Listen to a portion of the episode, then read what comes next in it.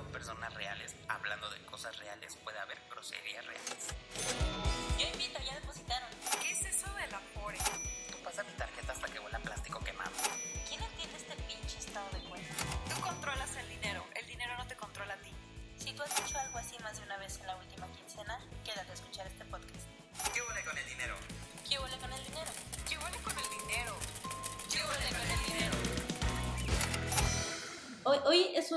especial porque tenemos un invitado especial y hace mucho no teníamos invitado. Siento, bueno, es ella, pero no cuenta porque es de la familia. Sí. Entonces, pero hoy es importante porque tenemos un tema serio. Hoy vamos a hablar de inversiones.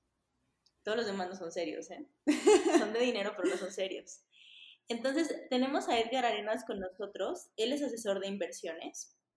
Eh, pues también es blogger, es conferencista, es profesor de economía, así que todas las dudas nos las, nos la pueden preguntar y se las pasamos. Entonces, para contarles un poquito de qué ha hecho y por qué es tan experto en todo esto de inversiones, trabajó en CI Banco y en otras entidades financieras como Casa de Bolsa, Finamex, Prudential Bank, Monex, entre otras, ¿no? Académico de la UNAM, por supuesto, y ahí da módulos de mercado de deuda y mercado de capitales. Entonces, en realidad, esto va a ser muy ilustrativo porque ya de entrada creo que podríamos empezar explicando qué es mercado de deuda y qué es mercado de capitales, que creo que son el tipo de frases que cuando alguien las dice, dices, güey, sabe un chingo, no sé qué esté diciendo, pero sabe un montón, seguro sí sabe lo que habla, Sí. pero pues la verdad es que uno no entiende de eso. Pero lo bueno es que tenemos aquí, Edgar, para que nos ayudes a, a orientar, a explicar eh, todos estos términos y podamos pues, conocer un poquito más y aventarnos más a otro tipo de inversiones. Muy bien, pues qué gusto primero saludarlas, saludar a toda la gente que nos está escuchando, a todas las personas que escuchan este podcast, que espero que sea de su interés. El mercado de valores, como tú decías, genera muchas inquietudes. ¿Y saben por qué genera inquietudes? Porque tiene alrededor de él mucho desconocimiento y le tenemos miedo a lo que desconocemos. Es como principio, tenemos que entenderle pues, para luego invertirle, ¿verdad?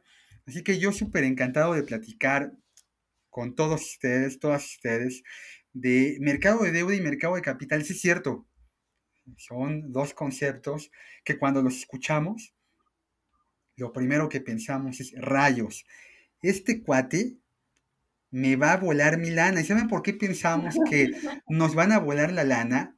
Porque lo hemos escuchado, ¿eh? O sea, el primo de un amigo, ¿se acuerdan? Invirtió en la bolsa y perdió hasta los calcetines. Es- esta leyenda urbana que está muy mitificada. Déjenme decirles algo. Es verdad. Hubo gente en los 70s, hubo gente en los 80s, hubo gente en los 90s que invirtió en el mercado de valores nacional y perdió mucho dinero. Hubo gente que perdió todo su patrimonio. ¿Y saben por qué lo perdió? Porque atrás de esa inversión había mucho desconocimiento. Warren Buffett, que es- debe de ser el inversionista más famoso y más adinerado en el planeta, tiene un plumazo genial. Porque él dice que debes de invertir en lo que entiendas. A todos los niveles, ¿eh? Desde el cuate que es bueno matando un borrego, metiendo al hoyo y sacando barbacoa, que sabe su negocio, porque si ahí lo pones a hacer tortas ahogadas o, tacos de canasta, pues no le va a salir el negocio, ¿verdad? Pero si tú te dedicas, ¿ok? O bien conoces a alguien, te refugias en alguien que sepa acerca de esto, pues vas a tener mucha más certeza de que te puede ir bien invirtiendo. En un par de mercados que son la base del mercado de valores global.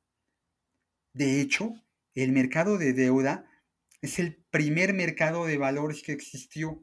Es un mercado de valores que nació en lo que hoy es la botita de Italia. Es una historia muy padre.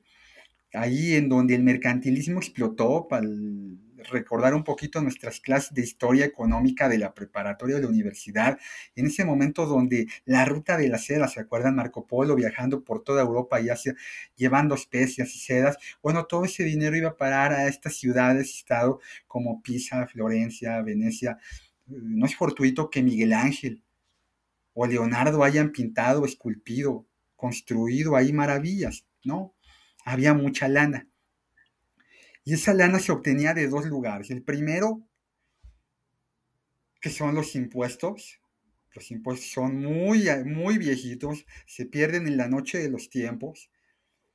Pero a alguien se le ocurrió en ese momento de la historia pedirle dinero prestado a los ciudadanos más ricos de la ciudad y fue al gobierno. El gobierno emitió, escribió unos papeles en unas hojas de papel así muy grandotas que tenían dos características, chicas. A una fecha futura había una tasa de interés pactada desde un inicio. Son los dos pilares del mercado de deuda. Sabemos a qué periodo, a qué plazo, a qué fecha va a haber vencimiento de nuestra inversión y qué tasa de interés nos van a pagar contra el préstamo que le estamos haciendo a ese gobierno. Bueno, el mercado de valores, el mercado de bonds ha ido creciendo, se ha robustecido, se ha hecho grandote y hoy el mercado de deuda abarca gobiernos, abarca empresas paraestatales. En México, Pemex y Comisión Federal de Electricidad emiten deuda, bonos o instrumentos de renta fija. Son sinónimos los tres. Los bancos emiten bonos llamados pagarés con rendimiento liquidable al vencimiento. Hay empresas muy grandes que emiten bonos corporativos y ahí tenemos el primer mercado. Es un mercado que de hecho da mucha certeza porque conocemos el rendimiento y en qué fecha nos van a entregar ese rendimiento. Y del otro lado hay un mercado que es lo opuesto, porque no sabemos cuál va a ser el rendimiento de esa inversión. ¿Y por qué no lo sabemos? Porque nos estamos volviendo socios de esa empresa. Todas ustedes, todos ustedes que nos están escuchando, en algún momento han tenido la intención de poner un negocio, ¿cierto? Yo tenía un cliente que una vez me dijo, Edgar, yo ya me voy a jubilar y quiero poner una cafetería. O sea, era como el boom de las cafeterías, este negocio de las cafeterías modernas es muy nuevo, Starbucks, este, Punta del Cielo, son empresas que aquí al menos en el país no tienen mucho tiempo.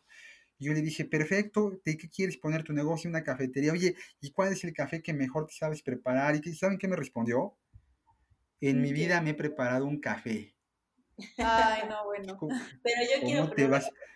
Pues, pues, sí, o sea, todos, ¿no? O sea, todos nos hemos visto haciendo algo. Además, el mexicano es experto para eso. Decían, el mexicano es bueno para tres cosas. A ver si me, me, dicen si es verdad o no. Somos buenos para opinar sobre comida, sobre fútbol y sobre negocios. Todos te dicen en dónde poner tu dinero porque un amigo le fue a todo dar vendiendo eso. Todo el mundo te dice por qué perdió, ganó la selección. Todo el mundo te dice en dónde está la mejor barbacoa, en dónde está la mejor birria de la ciudad. Bueno, en el caso de los negocios así pasa. Y esta persona me dijo, bueno, pues voy a poner todo el dinero de mi jubilación ahí en ese negocio. Oye, son 40 años de trabajo en donde si te va mal en el negocio vas a perder toda tu lana. Pero ¿qué tal si en lugar de arriesgar toda tu lana en ese negocio, en ir y conseguir el local, comprar el mobiliario, capacitar cuando tú no sabes del negocio a la gente que va a trabajar ahí, mejor inviertes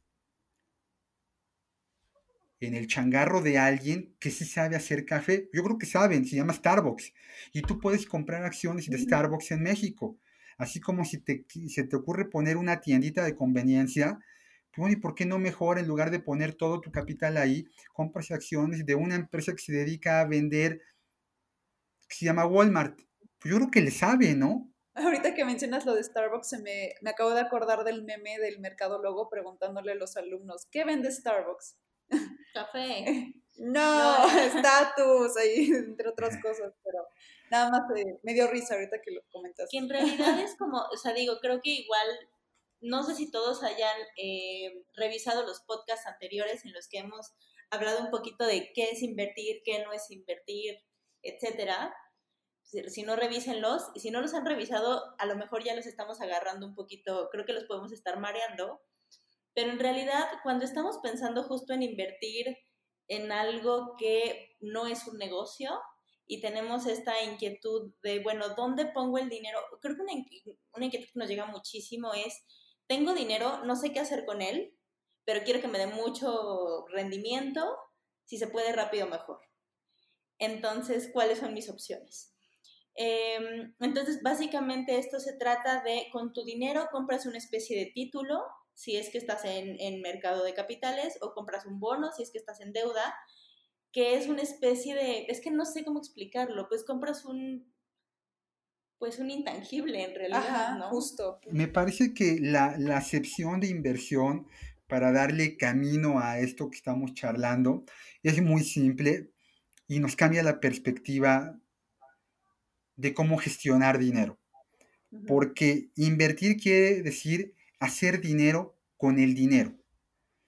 Dinero en un lugar en donde no te genera nada es meramente ahorro, que es la diferencia de nuestro ingreso contra nuestro egreso.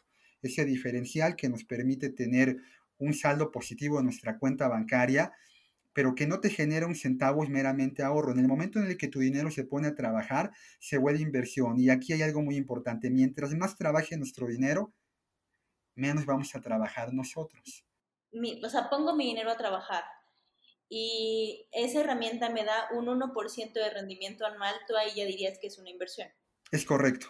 Ahora, hay de inversiones a inversiones. En, e- Claro, en efecto, no es lo mismo que te ganes un 1%, que es lo que hoy está ganándose un inversionista que está comprando bonos de diferentes bancos centrales en el mundo. Las tasas de interés están en mínimos históricos. En muchos países, aquí en México, vamos camino a, tenemos una tasa de interés de 4.25, que es lo que te paga el gobierno cuando tú compras un Z a 28 días por prestarle la lana a ellos, por capitalizar al gobierno de este país, que comprar una acción de una empresa como Zoom o una empresa como Netflix o como Amazon, que con el tema de la inmersión digital que hemos vivido en estos últimos 200 días, se han provocado que estas empresas se hayan vuelto o hayan tenido un boom que a los accionistas, a los dueños de los títulos de las acciones, a la gente que invirtió a través de un intermediario, que compró una acción a través de una casa de bolsa, a través de una operadora de fondos de inversión, de estas empresas, pues tengan rendimientos de 20, 30, 50, 80%. ¿De qué depende que le vaya bien o mal a nuestra inversión? Porque están dándose cuenta que el abanico es muy grande. Estábamos hablando de un 1% a alguien que se ha ganado un 80% de rendimiento en 200 días. ¿Qué pasa para que alguien se gane el 1 o se gane el 80? Hay que delimitar cuál es nuestro perfil de inversionista. Y ese ratito dijiste algo que me llamó mucho la, la, atención y creo que es el punto fundamental para que a nuestra inversión le vaya bien. Y es que debe, debemos de tener un objetivo para invertir es muy común encontrarse con la gente que dice, pues yo invierto o tengo mi dinero ahí invertido pues para ver qué sale. Tache, está muy mal. ¿Por Sí. qué? Porque, a ver, tú te vas, tú te quieres ir de vacaciones a dónde? A la Patagonia, ¿listo? No te vas a ir en un camión que tomaste aquí en la central del norte.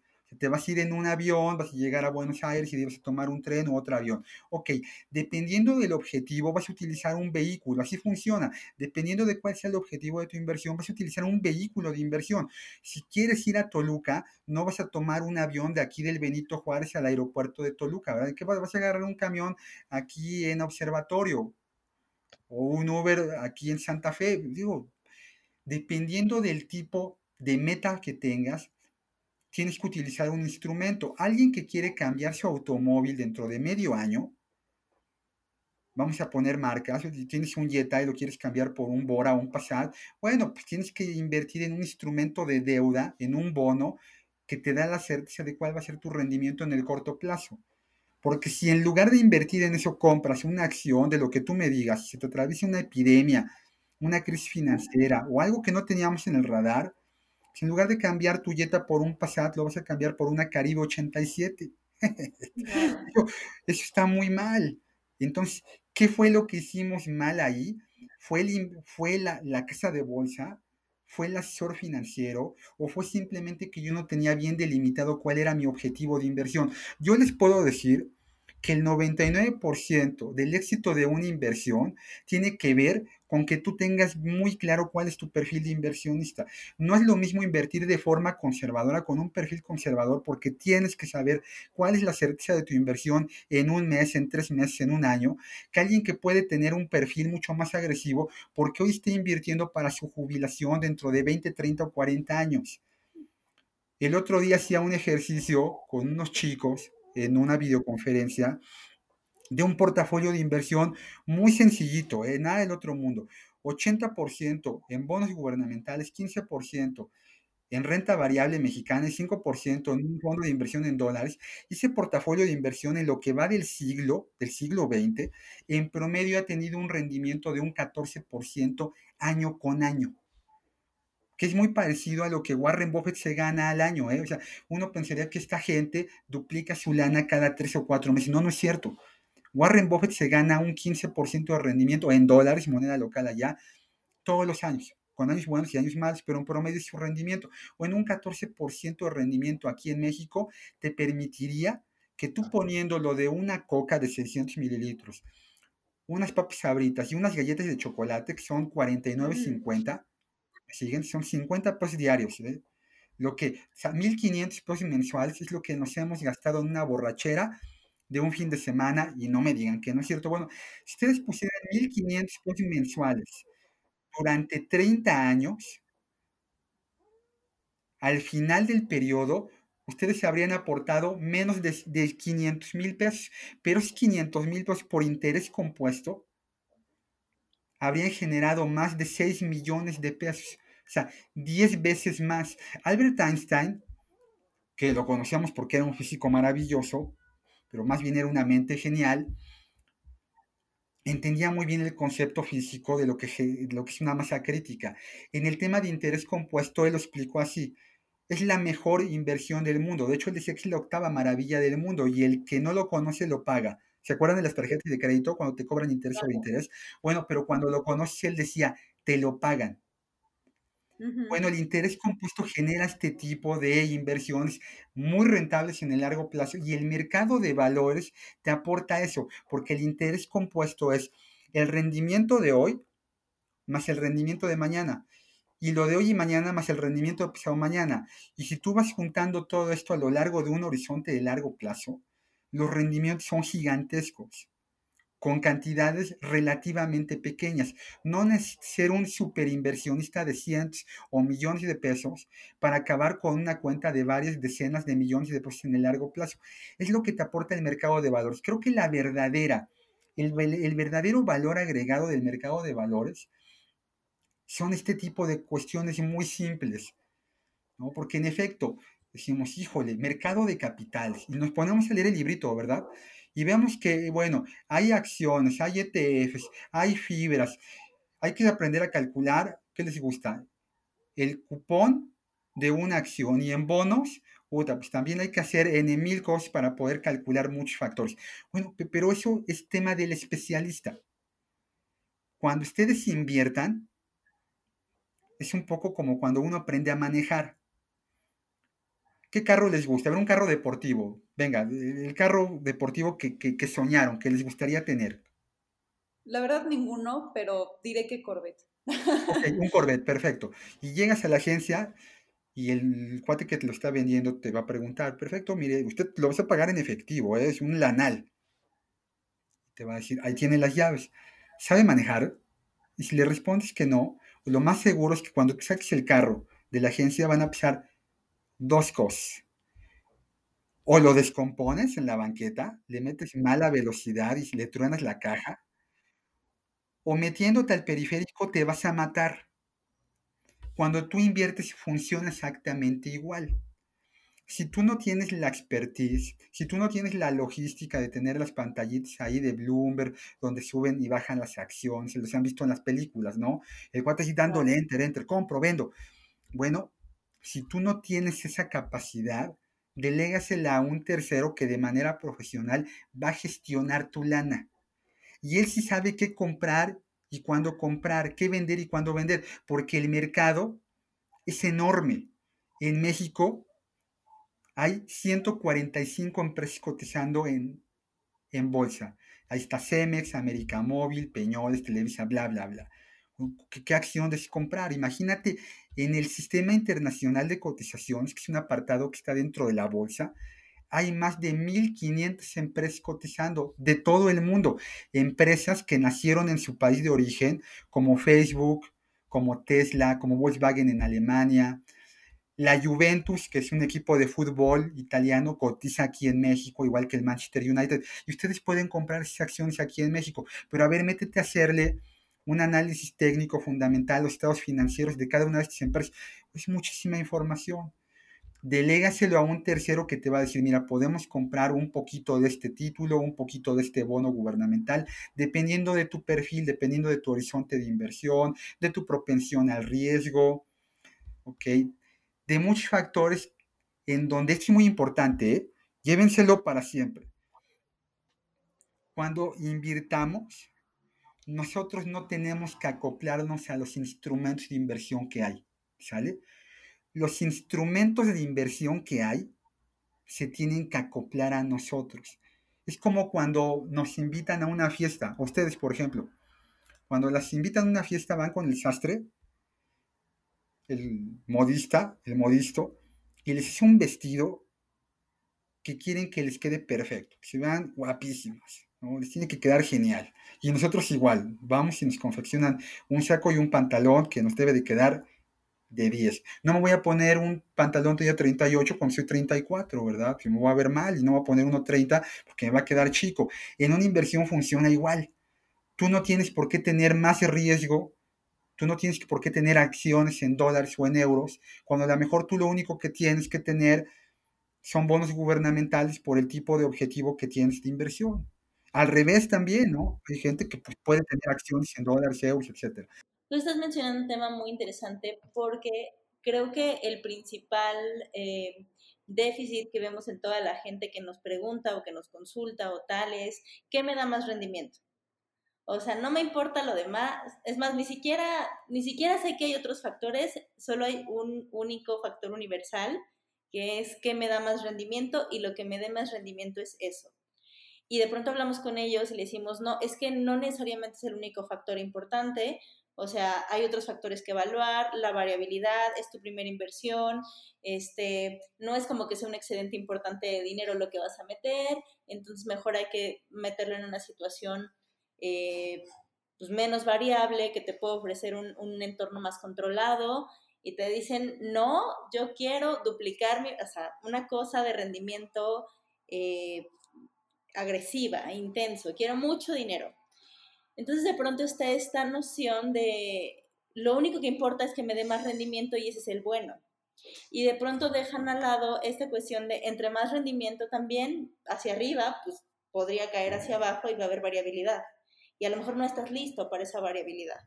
A lo mejor después, a lo mejor en otro momento de tu vida, a lo mejor con otro dinero, pero no ahorita y es algo que nos cuesta muchísimo trabajo que, que nos agarren la onda, porque el rendimiento viene a ser como esta mm, bola de fuego que todo el mundo persigue y también sin entender justo qué es un qué es mucho rendimiento y qué es poco rendimiento, ¿no? De pronto alguien me dijo, "Oye, no, pero es que para qué va a meter el dinero ahí si el banco me da más?"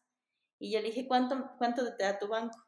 Y me dice, no sé, como un 8% al mes. Y yo, ay, güey, ¿cuál banco? Y me dice, no, pues no sé, pero eso deben de estar dando más o menos, ¿no? Y yo como, claro.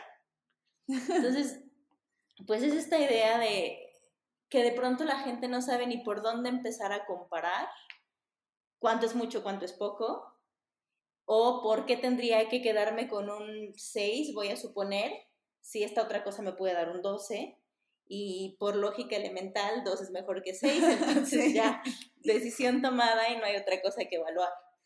Entonces, sí, justo creo que ese es el, el pues un el talón de Aquiles. Sí, ¿no? de estoy evaluando el número frío, no, estoy, no me estoy evaluando yo, ni mi comportamiento, ni mi, ni, ni mi pasado con el dinero, ni mi realidad de presupuesto, y tampoco estoy evaluando para qué lo quiero, ni para qué lo voy a usar, ni cuándo.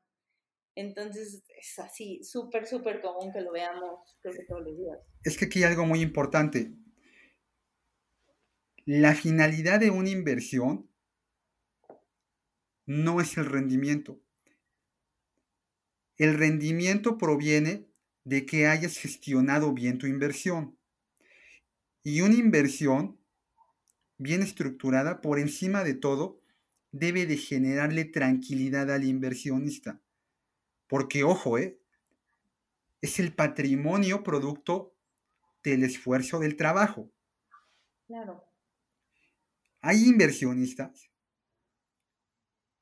que están muy contentos el día de hoy ganándose un 4.25% de rendimiento, que es la tasa objetivo de Banco de México de corto plazo. Están fascinados porque los tiene tranquilos, saben que su dinero ahí está gestionado en un instrumento de inversión que tiene un riesgo muy pequeñito. Y hay inversionistas que dicen, bueno, a mí no me interesa tener un rendimiento negativo de menos 20% este mes, si yo sé que dentro de 5, 10, 15 o 20, 30 años voy a acabar teniendo un rendimiento muy por arriba de la tasa libre de riesgo que tiene el Banco de México. ¿Quién hizo bien las cosas? Yo te diría que los dos lo hicieron bien. Y cada uno tuvo un rendimiento completamente dispar. El 4% mm, fue mejor para ese inversionista que ganarse un rendimiento de dos cifras que tuvo el otro. Cada inversionista es diferente. Al final ambos lo hicieron bien porque ambos conocen cómo van a utilizar su dinero y qué es lo que van a realizar con él. O sea, si hubieran tenido papeles diferentes, o sea, el mismo perfil, pero con eh, herramientas diferentes, los dos estarían tirados al suelo, ¿no? O sea, el que es con el que acepta el riesgo de cierta forma también está consciente que sus resultados no los va a ver en el corto plazo. Es correcto. Ya eh, de, cierta forma hay condiciones que uno está dispuesto a aceptar más que el otro, ¿no? Entonces, eh, Así incluso...